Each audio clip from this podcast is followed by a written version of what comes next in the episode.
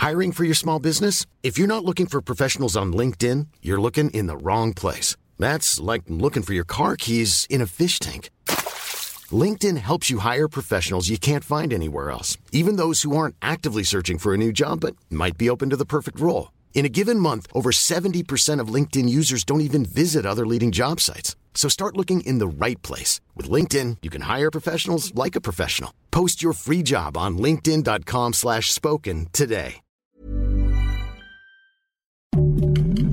Heraldo Podcast, un lugar para tus oídos.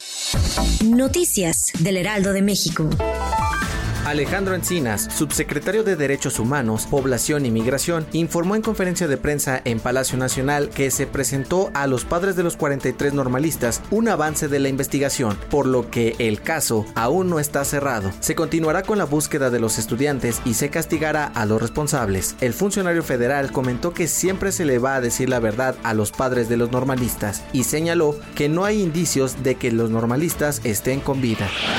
Ricardo Mejía Bardeja, el subsecretario de Seguridad, informó en la mañanera del presidente Andrés Manuel López Obrador que al momento van 42 personas detenidas tras los hechos violentos presentados el pasado fin de semana en Jalisco, Baja California, Guanajuato y Chihuahua.